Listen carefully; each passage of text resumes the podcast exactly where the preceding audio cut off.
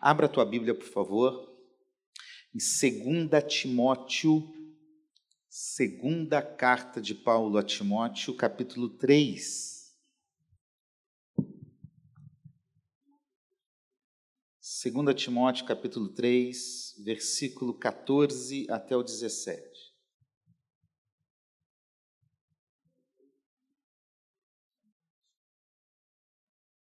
Você pode ficar em pé, por favor, para nós lermos a palavra de Deus? Todos acharam?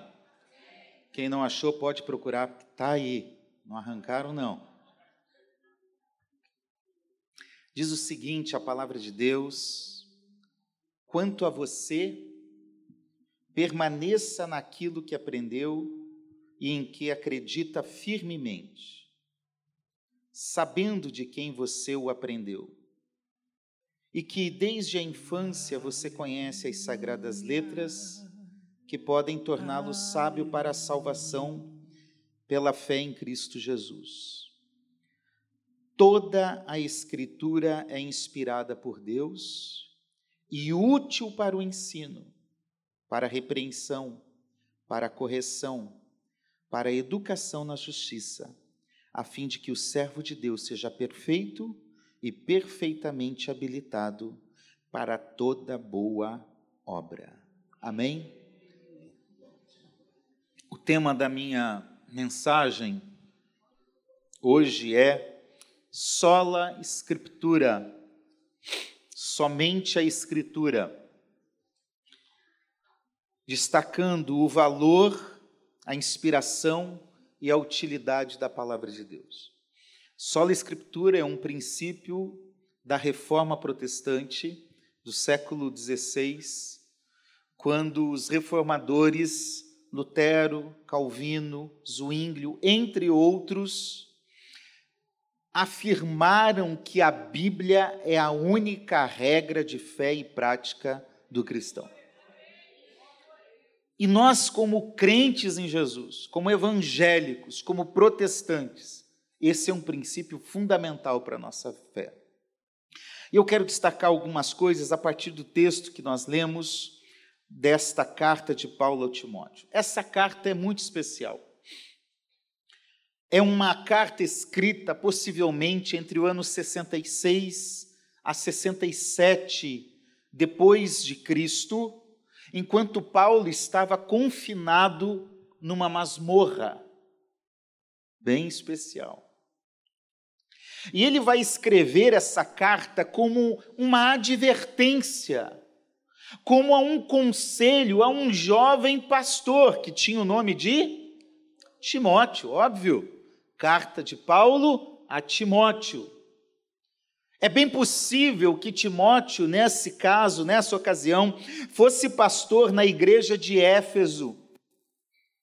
E Timóteo era um jovem discípulo de Paulo. Ele era de um lugar chamado Listra. Aqui ele tem aproximadamente os seus 35 anos de idade. Está com aproximadamente seus 15 anos de conversão, porque ele havia se convertido na primeira viagem missionária de Paulo, ali em Atos capítulo 14, a gente pode ler essa história, e já na segunda viagem missionária de Paulo, que ocorre pouco tempo depois, Timóteo é um dos companheiros de Paulo. E agora Paulo está escrevendo essa carta e ela tem uma distinção, ela tem um caráter especial devido à circunstância onde ela está sendo escrita e o que vai acontecer logo depois. Aqui nós temos as últimas palavras do apóstolo Paulo. É a carta, são as últimas palavras de alguém que sabe que vai morrer em pouco tempo. E ele diz isso em 2 Timóteo, no capítulo 4, versículo 6, ele diz: O tempo da minha partida está próximo. E de fato, o registro histórico demonstra que cerca de um ano, talvez nem isso, um ano depois, Paulo morreu sob o governo de Nero, quando começou a perseguição aos, aos cristãos no ano 64, mas matou Paulo um pouco depois. Então aqui nós temos as últimas palavras de alguém, antes de morrer. E são conselhos importantíssimos a alguém que é um filho, que é um querido, que é um companheiro, que é alguém que Paulo amava muito. E, e, de forma geral, nessa segunda carta, assim como na primeira, Paulo vai dar um conselho a Timóteo sobre como continuar o ministério. É como se Paulo estivesse dizendo: Olha, eu estou morrendo, eu sei que o meu tempo chegou, agora é com você, Timóteo. Você já assistiu corrida de bastão? Alguém vem correndo. E de repente ele passa o bastão para alguém. É isso que Paulo está fazendo. Ele está passando o bastão a Timóteo. Lutero, quando comenta essa carta, ele diz: Paulo está exortando Timóteo a continuar como começou, promovendo o evangelho e o ministério. Então, Paulo vai dar um conselho: olha, eu estou indo, cabe a você agora promover o evangelho de Jesus Cristo, porque eu não vou fazer mais, e dar continuidade ao ministério. Que coisa maravilhosa para Timóteo.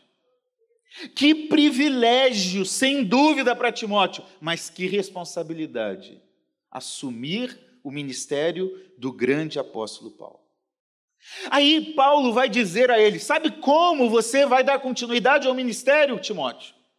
Sabe como você vai ser fiel na pregação do evangelho? Lembre-se, Timóteo, Toda a escritura é inspirada por Deus e útil. A fidelidade ao ministério, a fidelidade ao evangelho genuíno, verdadeiro de Jesus, é o evangelho, o ministério que está fundamentado apenas na palavra de Deus não é o que o pastor Assir acha, o que o pastor Davi acha, o que o pastor Paulo Brito acha, o que o Papa acha, ou qualquer outro líder religioso acha. A base do nosso ministério e a verdade do Evangelho está apenas na palavra de Deus. Apenas na palavra de Deus. Então, Paulo destaca aqui três lições nesse texto. Eu quero falar elas a vocês. A primeira é o que nós podemos ver no versículo 14. Desculpe, no versículo 16. Toda a Escritura é inspirada por Deus. Então, em primeiro lugar, a Escritura Sagrada ela tem uma distinção especial, porque ela é inspirada pelo próprio Deus não é fruto de invenção humana, de desejo humano, não. E essa é a declaração mais importante que a Escritura faz sobre si mesma, porque aqui a palavra de Deus está nos dizendo que Deus está totalmente envolvido com cada detalhe registrado neste livro. Deus é o autor, por isso que a Bíblia é o livro que a gente lê com o autor presente. Hã? Deus sempre está presente. E Ele sempre quer que nós leiamos a Sua palavra. E essa palavra inspirada quer dizer que tem origem no que no mundo bíblico greco-romano dessa época, da cultura greco-romana, é, é algo que vem das entranhas é algo que vem de dentro, é algo que parte lá de dentro. Então, veja, Paulo está dizendo que a palavra de Deus sai de dentro do próprio Deus e vem ao encontro do ser humano. E esse é um processo muito semelhante ao processo da criação. Quando Deus cria o ser humano, cria Adão, sopra, sai de dentro. O sopro de Deus vai ao encontro do ser humano e da vida ao ser humano. Paulo está usando o mesmo termo ao dizer que Deus, ao expirar a sua palavra, ele deu vida à palavra. E por isso Hebreus capítulo 12, versículo 1 vai dizer que a palavra de Deus é viva e eficaz.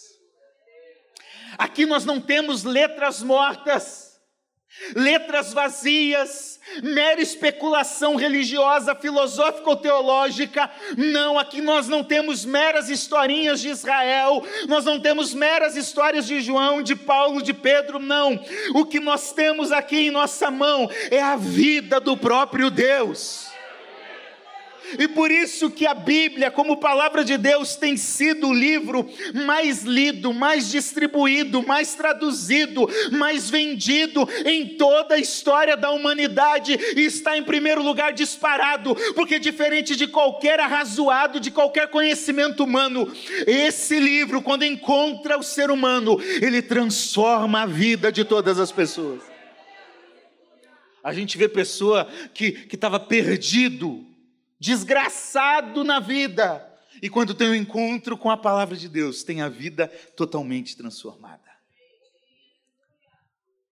Meus irmãos, ao alcançar o ser humano em sua profundidade, em sua verdade, a palavra de Deus gera vida naquele que dela se apropria. Quando você se apropria da palavra de Deus, você gera vida dentro de você. O termo inspirado que nós temos aqui no versículo 16, no grego, é telpneustos. Aprendeu uma palavra em grego hoje, você vai chegar em casa e falar: Olha, eu aprendi uma palavra em grego hoje. Telpneustos. Tel, o que é? Tel vem de tel, Deus, teus, Deus. Pneustos, lembra pneu, lembra sopro, lembra alma, lembra vento. Então, teopneustos quer dizer sopro de Deus, vento de Deus. A Bíblia está dizendo que a própria Escritura é inspirada por Deus. E esse termo, teopneustos, é o que na teologia a gente chama de apax legomenon. Essa palavra aparece uma única vez em toda a Bíblia. Então, o que a Escritura está afirmando sobre si mesma é tão especial que ela está dizendo o seguinte: não existe nenhuma outra expressão para descrever o processo de formação da palavra. É distinto, é singular. E aqui o texto está dizendo que é a escritura que é inspirada, não os autores. Não é que Paulo um dia acordou, estava em frente ao mar e se sentiu inspirado e disse: Ah, eu estou tão inspirado hoje, olha que mar bonito, ou oh, como a vida é bela, eu vou escrever algumas coisas aqui. Não, não, não. Não é Paulo inspirado, não é Pedro inspirado, não é Moisés inspirado. Não são os profetas inspirados, é o Deus inspirado. Então, inspiração é, é, é, exalar, é a respiração do próprio Deus, é o sopro de Deus, é o movimento que sai das entranhas de Deus para fora. A palavra de Deus é um objeto que é fruto da ação do fôlego do próprio Deus. Então, por isso que ela tem uma autoridade e uma distinção especial. Não há nada como a palavra de Deus. Isso está mostrando a origem e a fonte divina das Escrituras. E é por isso que nós, como crentes hoje, nós precisamos resgatar e valorizar a centralidade da palavra de Deus em tudo que nós fazemos na nossa vida. Onde você está buscando inspiração? Onde você está buscando resposta? Nós vivemos num mundo superficial, nós vivemos em tempos difíceis, nós vivemos em tempos em que crentes já não buscam a Deus por meio da oração e da palavra, mas estão sempre buscando novidade e modismos por aí. Meus irmãos, a resposta para as nossas vidas não está em movimentos, não está em pessoas, não está em instituições, a nossa resposta está naquilo que a palavra de Deus tem a dizer para nós, porque o que ela tem a dizer vai gerar vida em nós. A palavra de Deus constitui a última palavra na nossa vida, a primeira e a última. Ela vai direcionar as nossas vidas para aquilo que é vontade de Deus. Não há outro livro que venceu o tempo como a Bíblia. Hum. Pode passar tempos e tempos, a palavra de Deus pode ser questionada, confrontada, hum. como tem sido ao longo dos séculos. Foi durante muito tempo. Desde o século 17, pelo menos 16 para 17, a palavra de Deus tem sido questionada e confrontada. Em ambientes acadêmicos, muitas vezes professores estão questionando. Livros que surgem, quem lembra aí do início dos anos 2000, o Código da Vinci, quem lembra desse livro? Dan Brown. Aí agora vai acabar com tudo. Cadê? Cadê o Dão Está sendo vendido no sebo a um real. Isso se você não pega de graça por aí. Mas a Bíblia continua de pé. Eu lembro, eu sempre lembro de um texto, eu lembro de uma história que eu vou contar para vocês. Eu pedi a Tânia em namoro no dia 12 de julho de 1998, mais ou menos umas 22 horas da noite. Anotou aí? Hã? Você sabe o dia que você pediu a sua esposa em namoro? Eita, arrumei problema para você lá. Oramos por 30 dias.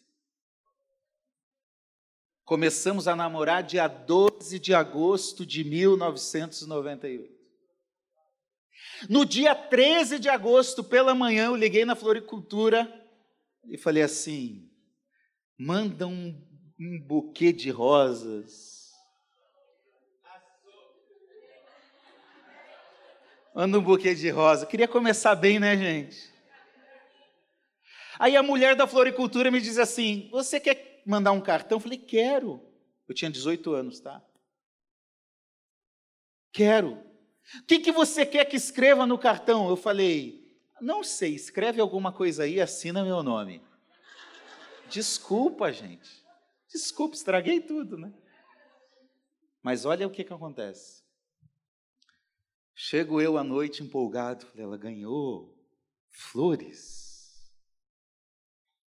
E aí a primeira coisa que ela me diz é obrigado pelas flores, mas eu quero saber o que você quis dizer com aquilo que você escreveu no cartão.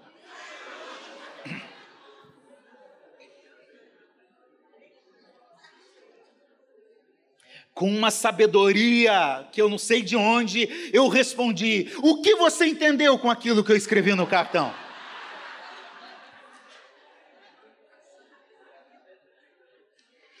Meus irmãos, a conversa foi longa.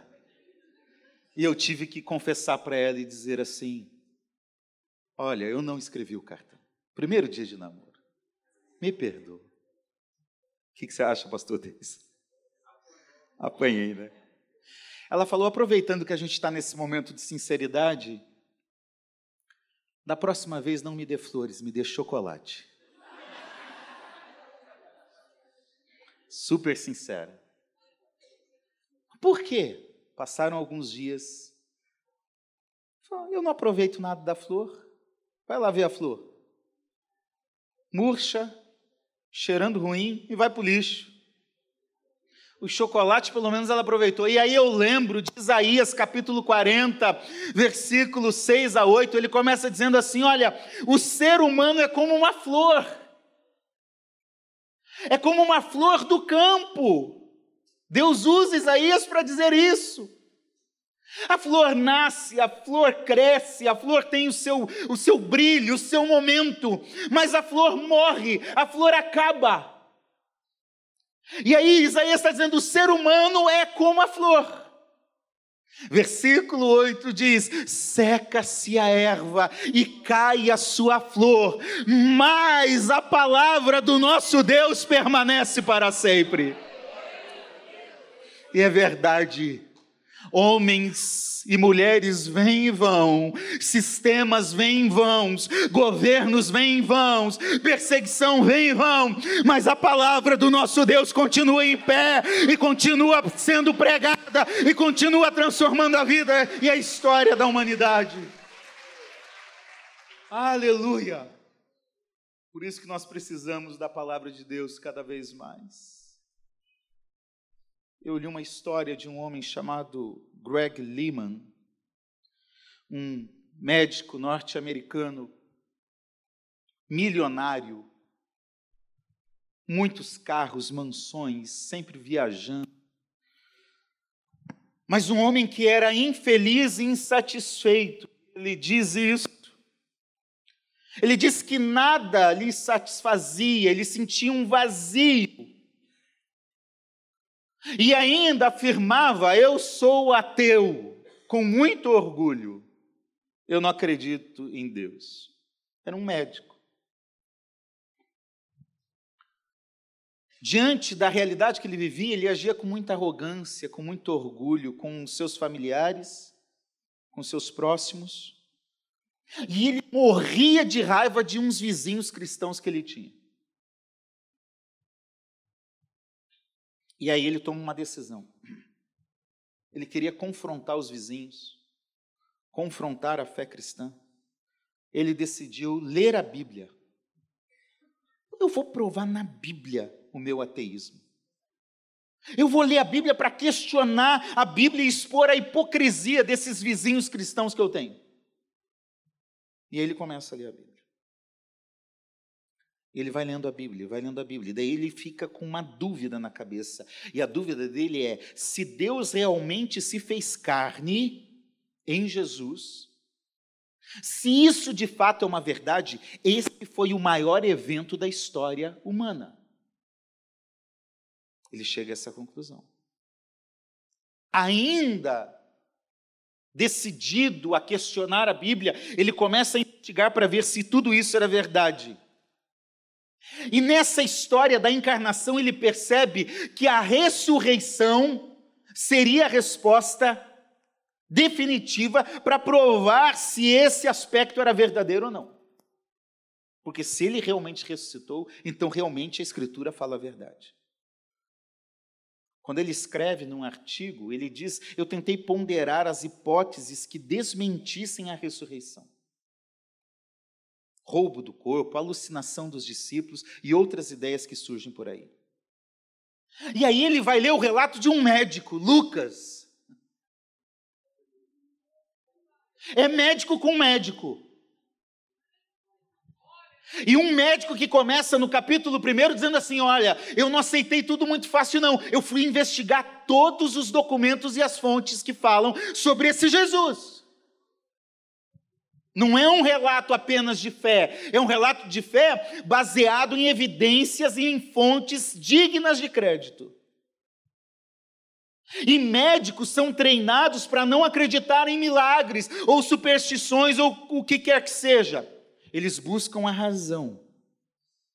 E Lucas, o médico, validou tal informação.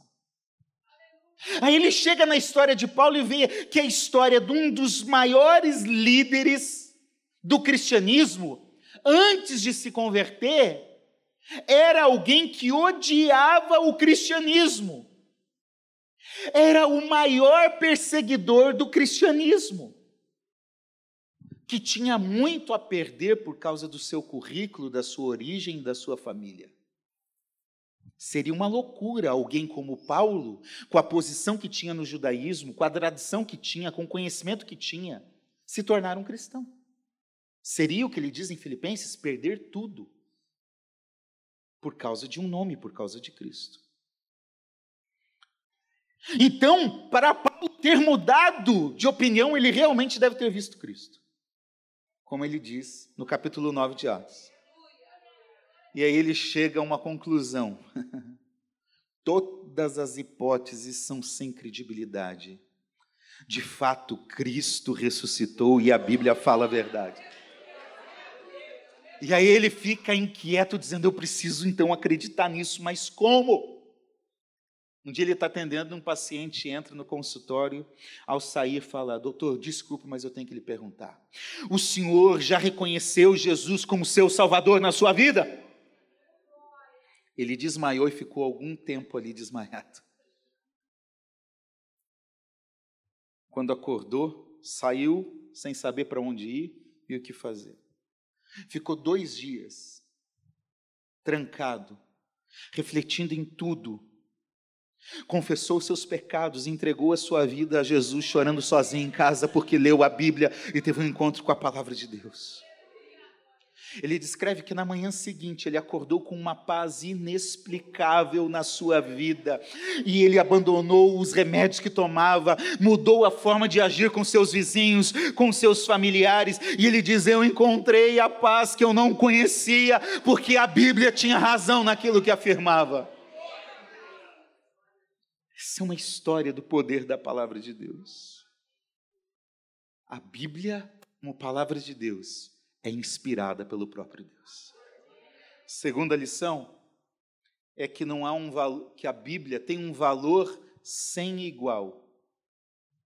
Porque ela apresenta o plano de Deus. Olha, eu quero dizer para você que a Bíblia não é um livro de ciência. Tem gente que quer discutir com a ciência. Vai, deixa eu pegar a Bíblia. Não, você não precisa fazer isso. Nós já cremos, a Bíblia não quer provar que Deus é o Criador, ela já parte da verdade que Ele é o Criador. nem discutimos isso. Isso não entra na mesa do debate. Nós já cremos que Deus é o Criador dos céus e da terra e do ser humano. Ponto final. A Bíblia não é um livro de ciência, a Bíblia não é um livro de história. Ainda que ela conte muitas histórias, e as histórias que a Bíblia conta são dignas de crédito. A Bíblia não é um livro biográfico. Ela não está preocupada em contar a história toda de Moisés, de Davi, de Pedro, de Paulo, nem de Jesus. A Bíblia não está preocupada em saber o que Jesus estava fazendo quando ele tinha 18 anos. Está nem aí. Porque a Bíblia tem um propósito. A Bíblia é o livro da revelação de Deus que apresenta a história de Deus se relacionando com a humanidade. Ele cria o ser humano, o ser humano cai em pecado, ele promete o redentor em Gênesis 3,15, e agora fica numa expectativa em todo o Antigo Testamento: aquele descendente vai nascer, e há dois mil anos atrás, esse descendente rompeu a história. Deus se fez carne, o próprio Deus veio e se tornou um ser humano para salvar a humanidade. Essa é a história da Bíblia. É essa história que importa. É a história da salvação. Adão e Eva não eram o plano A de Deus, nunca foram. Eu já ouvi uma vez uma pregação quando eu tinha uns 15, 16 anos, que Deus estava desesperado, o Pai, o Filho e o Espírito conversando, porque ele tinha criado Adão e Eva, e agora Adão e Eva pecaram, e o que, que nós vamos fazer? Deu errado o nosso plano. E Deus se reunindo para discutir o assunto. E aí o pregador dizia, eu até chorei nessa pregação, ah, o filho deu um passo à frente, falou, eu vou. Não, Jesus não é o remendo, não é o step, não é o plano B de Deus. Jesus sempre foi o plano A de Deus para mim e para você. O Cordeiro foi imolado desde a fundação do mundo.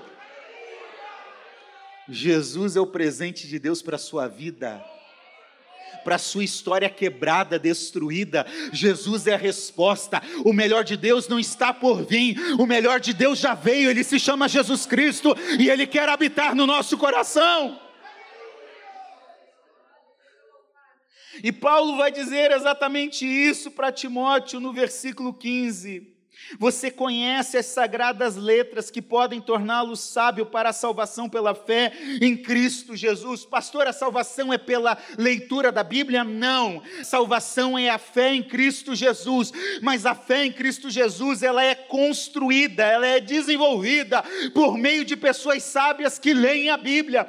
Então, quando eu leio a Bíblia, eu conheço Jesus. Quando eu leio a Bíblia, eu gero fé dentro de mim. E quando eu gero fé em Jesus, eu sou salvo salvo. Essa é a história que a Bíblia vem me contar. Por isso que nós precisamos valorizar a palavra de Deus. O Antigo Testamento não é apenas uma história de Israel. O Antigo Testamento mostra que nós caímos no pecado junto com Adão e Eva.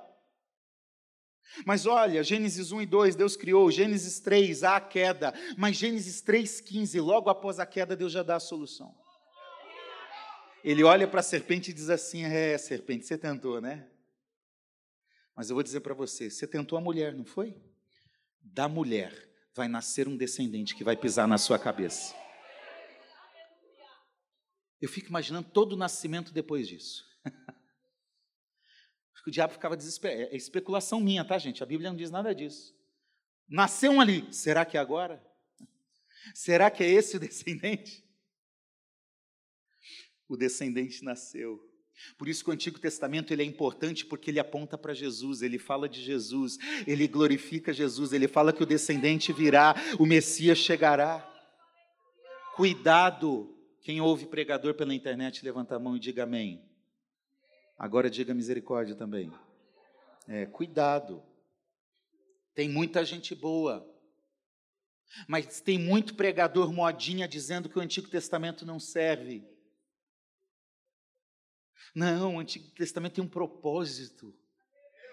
Ele demonstra as consequências da queda de Gênesis 4.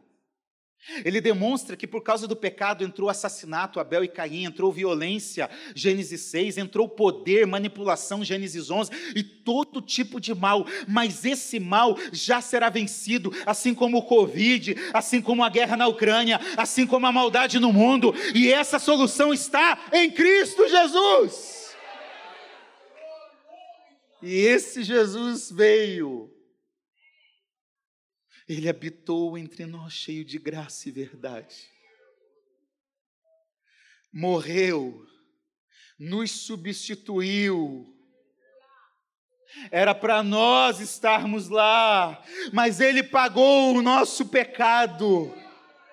E aí a história da Bíblia começa nos evangelhos apontando: agora eu vou para o Pai, mas eu voltarei. E termina em Apocalipse dizendo: eu vou voltar como prometi, eu vou restaurar a humanidade, o mundo e o ser humano, e todos habitarão para sempre, sem choro, sem dor, sem sofrimento, sem morte. A vida eterna será ao lado desse Jesus. Essa é a história da Bíblia. E essa é a história que importa em nós. Então, cuidado para você não reduzir o cânon bíblico. Às vezes quer ficar discutindo com quem é da, da igreja católica. Não, porque a minha Bíblia tem 66, a tua tem 73. Para de discutir besteira. A minha pergunta que eu faço hoje é: quantos livros tem o seu cânon? Quantos livros você lê? Ah, pastor, eu leio o Salmo 23. Toma vergonha na sua cara. Leia toda a Bíblia, porque toda ela é inspirada, toda ela é útil. E nós precisamos de toda ela para conhecer melhor quem é Deus e o que Ele faz por nós. Em terceiro lugar, as Escrituras têm uma utilidade sem fim porque ela completa todas as lacunas da nossa vida. Versículo 16 diz: ela é inspirada e é útil. O termo útil aqui é ela traz ganho. Ela traz benefícios. Em que áreas, pastor? No ensino, na repreensão, na correção, na educação, na justiça, habilitando para que nós façamos todo tipo de boas coisas.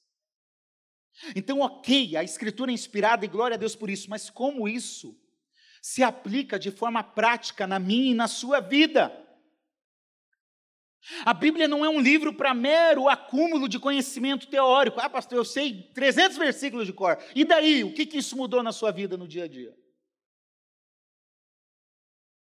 Ela tem proveito, ela é útil, ela resulta em ações práticas na sua vida. Porque além de apresentar o plano de Deus, as Escrituras expressam o que Deus espera de nós. Está cheio de gente por aí querendo ser crente sem igreja e sem ler a Bíblia. É impossível. É impossível. Pode ter um leve conhecimento do que Deus faz ou é, mas não está vivendo o propósito de Deus. Nós precisamos da Escritura por meio dela, soprada por Deus, para nos transformar à imagem e ao caráter de Cristo. E aí ele vai dizer, ela é útil para o ensino. Ensino aqui, o termo grego é didascalia, que é o termo usado para doutrina, para ensinar a verdade. Por isso que a nova tradução na linguagem de hoje, quando traduz esse texto, diz: ela é útil para ensinar a verdade. Então, você quer saber aonde está a verdade? Ela está nas Escrituras. Você quer saber onde está a doutrina correta? Ela está nas Escrituras. É impossível viver a doutrina correta, o ensino correto, a mensagem correta sem conhecer a verdade das Escrituras. O que a Escritura traz é nos apresentar a verdade. Segundo, ela é útil para a repreensão. A gente gosta de ler as bênçãos da Bíblia. Uma das Bíblias que mais vende-se na sociedade bíblica é a Bíblia com as bênçãos. Ou tem as Bíblias com as promessas. A gente adora isso. Ai, vamos ver o que Deus tem para me falar. Fala, Senhor. É tão bom quando sai assim, Judas foi e se enforcou. Não, não, não, não, esse não, pastor, por favor, vai de novo. Vai tu e faz o mesmo. E para confirmar o que tem para fazer, faz depressa. Meus irmãos, não é assim que a gente lê as Escrituras. A gente lê a Bíblia, a palavra de Deus, a favor de nós, graças a Deus. Mas a gente tem que ler a Bíblia contra nós também para nos repreender no erro. Se a tua leitura bíblica não te repreende, alguma coisa está errada. Se a tua leitura bíblica não condena o erro que você está praticando, alguma coisa está errada. Porque a gente tem que ler a Bíblia para chegar e falar assim: o Assir, você está errando. Você está errando nesse comportamento, nessas palavras. O termo grego aqui que é, é, é algo usado para verificar quando algo está certo ou errado, quando algo precisa ser provado e testado. A palavra de Deus é o padrão para testar tudo que afirma ser verdade e para apontar tudo que é erro na nossa vida.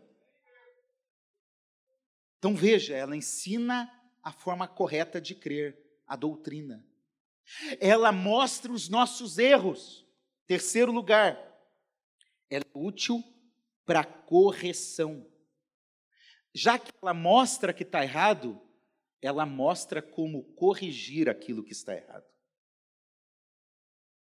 É endireitar, é corrigir as faltas, é aperfeiçoar a vida e o caráter, é restaurar ao estado correto. Já que nós erramos, ela vai mostrar e vai repreender, mas ela também vai ajudar a corrigir, ela vai mostrar o caminho de volta quando nós estamos nos perdendo. Por isso que nós precisamos da palavra de Deus. Ela também educa na justiça. Educação aqui na justiça, o termo é paideia. Era um termo grego pra, que significava uma instrução da criança à fase adulta em todas as fases da vida.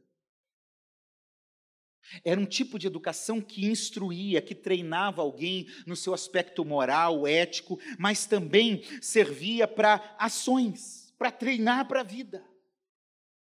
A Bíblia ela é útil para nos ensinar como ser pai melhor, mãe melhor, marido melhor, profissional melhor, motorista melhor, pessoa melhor.